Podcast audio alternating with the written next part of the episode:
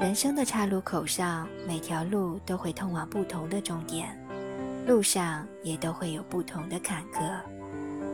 你我皆期望那尽头的终点是让自己心满意足的风景。为了遇见它，不惜用尽自己所有的力气。沿途上有难以攀登的高山，亦有满是漩涡的河流。荒野的飞禽猛兽随时都有可能伤了你的身体。这个时候，那个传说中终点的风景还值得去追求吗？你说我可以，我可以练就一身攀岩的本事，造就一条能够平稳渡河的大船，再带上可以抵挡猛兽伤害的武器。那么，恭喜你，你已经为了自己的目标准备好自己的能力，可以一路披荆斩棘向前走去。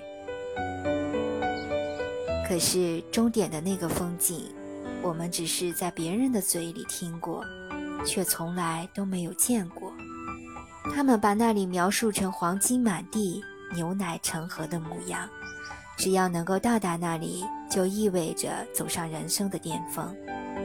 等你带着疲惫的身体终于见到它时，你是否感到欢欣雀跃、人生满足？如果你发现这里的风景并不是自己梦中的样子，它也并没有给你带来任何快乐，或者年过半百却只走过不到一半的路程，前途依然遥遥不可及。这个时候，你是否还愿意去踏上另一段旅程呢？另一段旅程又是一段新的开始，你必须重新练就一身本事，去迎接完全不同的风险考验。可能这个时候，你已不再需要攀岩的本事，也不需要对付猛兽的魄力，却需要具备一项你并不擅长的推理能力。从头开始的艰难，不在于事情本身有多困苦，而在于你是否有一颗坚定的心，以及像年轻时一样支撑你一路向前的健壮身体。你可能会后悔自己之前的选择。为何倾尽所有投入的精力，却换不来自己想要的结果？你也会羡慕别人资质平平，却过得顺心如意。其实，人生有时候不在于自己的能力，而是在于自己的选择。我们一生中可能会遇到很多选择，也许你很不幸，没有其他人一样一次就能获得成功。兜兜转转几十年。却没有取得任何成绩。即使是这样，你也不必懊恼。没有人可以要求我们年少时必须是神童，读书时必须是学霸，工作时必须是高层，老年时必须儿孙满堂。包括你自己，也不能这样严谨的要求自己。也许这几年注定是你的人生低谷。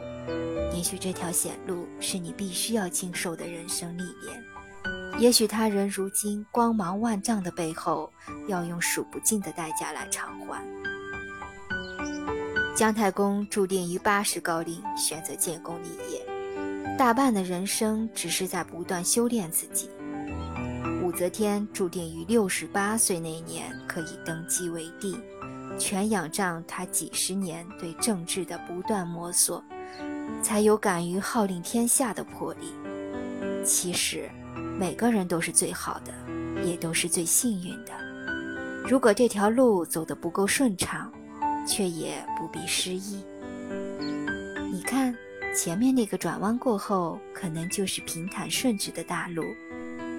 你再看旁边那条不被你看好的小径，可能多走几步，就会有让你满心欢喜的东西出现。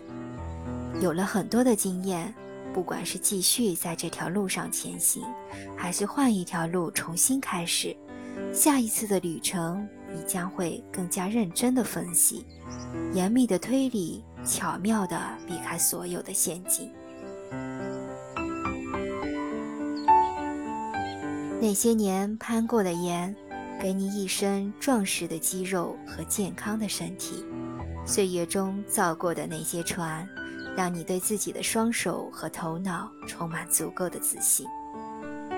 与猛兽战斗过的峥嵘岁月，总会把勇往直前的优秀品质悉数奉还于你。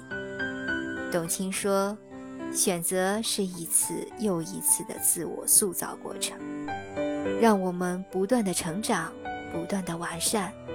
如果说人生是一场不断选择的旅程，那么当千方阅尽，最终留下的是属于自己独一无二的风景。”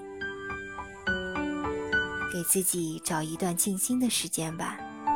这个时候，不要去剑拔弩张的努力拼搏，而是细细的思考一下，该如何使用自己所拥有的资源，去选择下一步应该走的路。